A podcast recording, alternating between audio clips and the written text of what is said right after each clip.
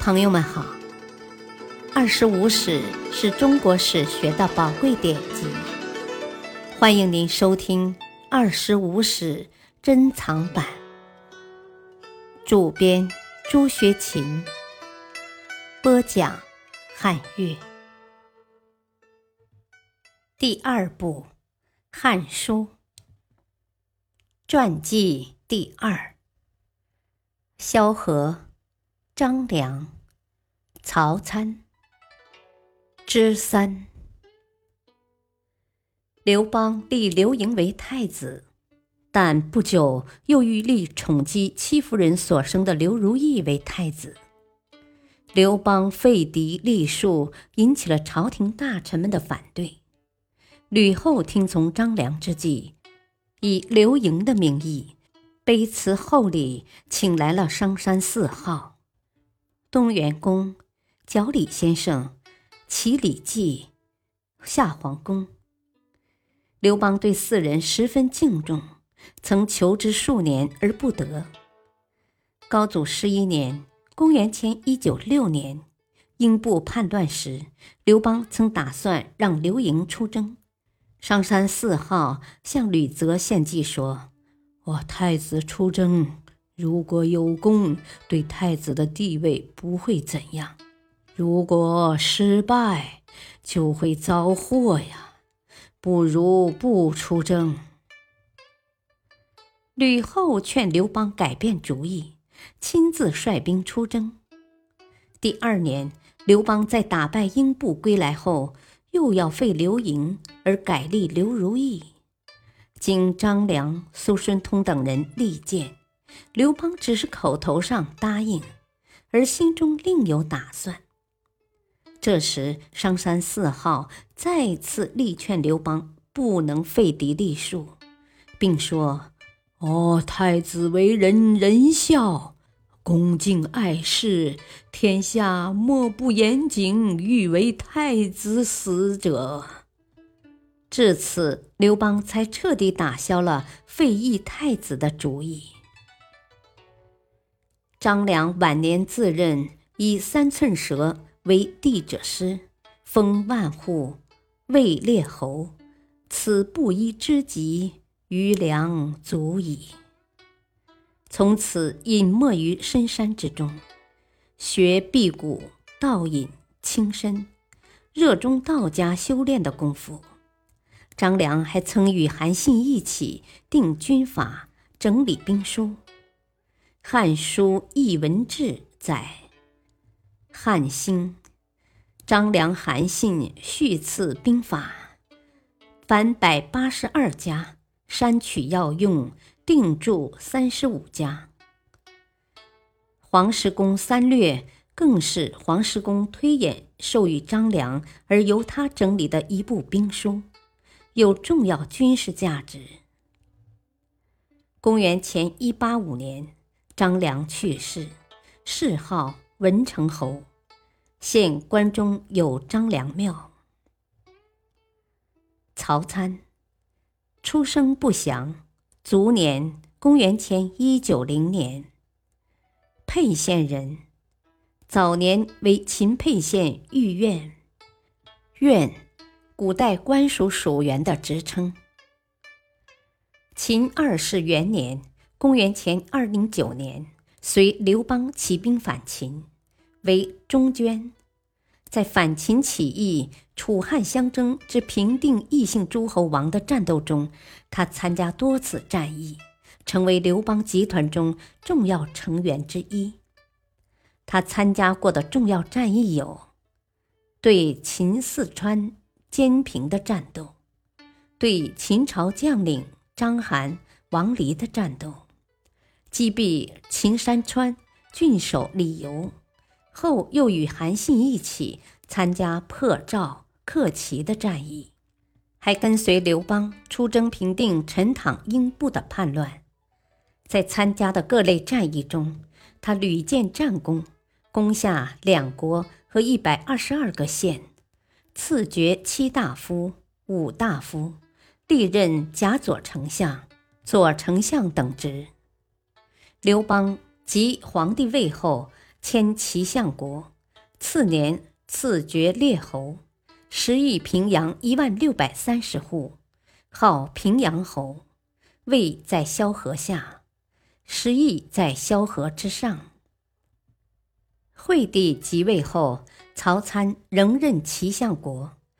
他召集当地长者，询问安定民生的办法，结果采纳了胶西盖公清静无为、与民休息的黄老之术。盖公是齐地学有师承的黄老学者，受教于乐成公。乐成公善修黄帝、老子之言，显闻于齐，称贤师。而乐成公。其本师号曰和尚丈人，经和尚丈人传下来，历经安七生、毛西公、乐霞公，而至乐成公，又传盖公。曹参在齐为相九年，以黄老思想治国，政治安定，受百姓称赞。惠帝二年（公元前一九三年）。萧何去世，曹参继任相国。当他离开齐国赴京师之前，对接任的齐相说：“啊，以其遇事为计，慎勿扰也。”这是他唯一的嘱咐。在任中央相国期间，他一切按照萧相国生前制定的惩罚行事。没有什么变更，他委任的官吏总是喜欢挑选郡国官吏中不善于辞令而宽容大度的忠厚长者担任，不喜欢深闻周纳的人。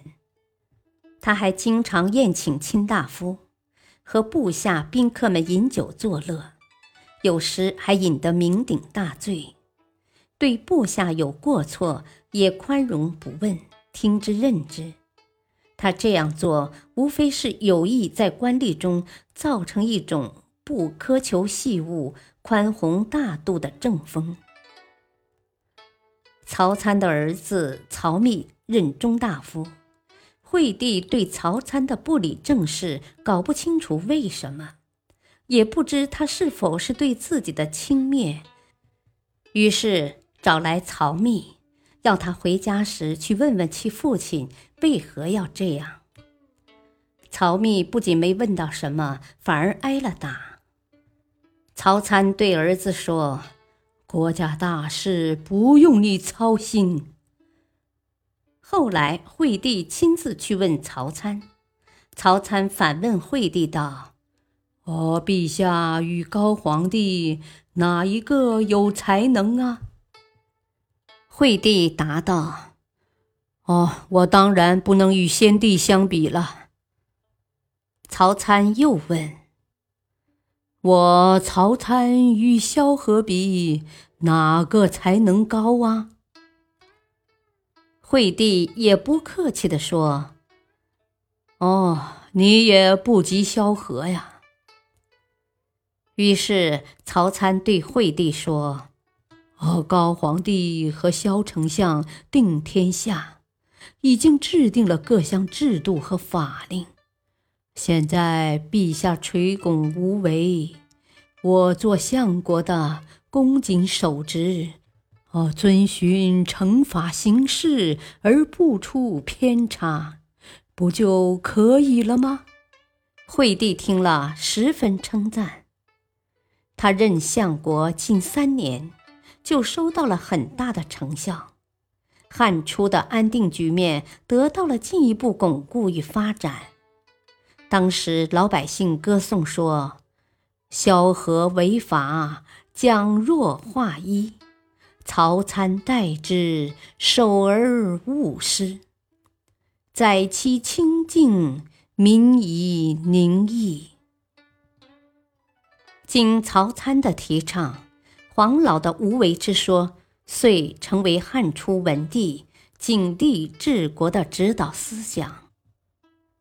惠帝五年（公元前一九零年），曹参去世。平。同历史上所有封建统治集团中的人物一样，因为功高震主，萧何也常受刘邦的猜忌。尽管他一再辞谢封赏，系以家族人员和家财佐军，谦恭谨慎，甚至以自污来败坏自己的名声，但仍无以自恃，被关进监狱，险些丧命。这从一个侧面反映了汉初朝廷君臣间的一计气氛，以及臣欲必须有善归主、有恶自愈的卑辱信条。他与吕后一起设计诛杀韩信，既为他免遭灭门之祸，得以位冠群臣，声师后世，为一代之宗臣。但这也是造成他自身悲剧的原因所在。成也萧何，败也萧何，成了一句成语。曹参身经百战，功仅次于萧何，但他并无杰出的军事才能。他的贡献主要在于在其为相时开始施行的。治道贵清净而民自定的黄老之术，接替萧何任汉相后，亦举事无所变更，依遵萧何约束。所谓萧规曹随，这从侧面反映了汉初施行的修息无为的政策。至于他的放荡不羁，日夜饮醇酒。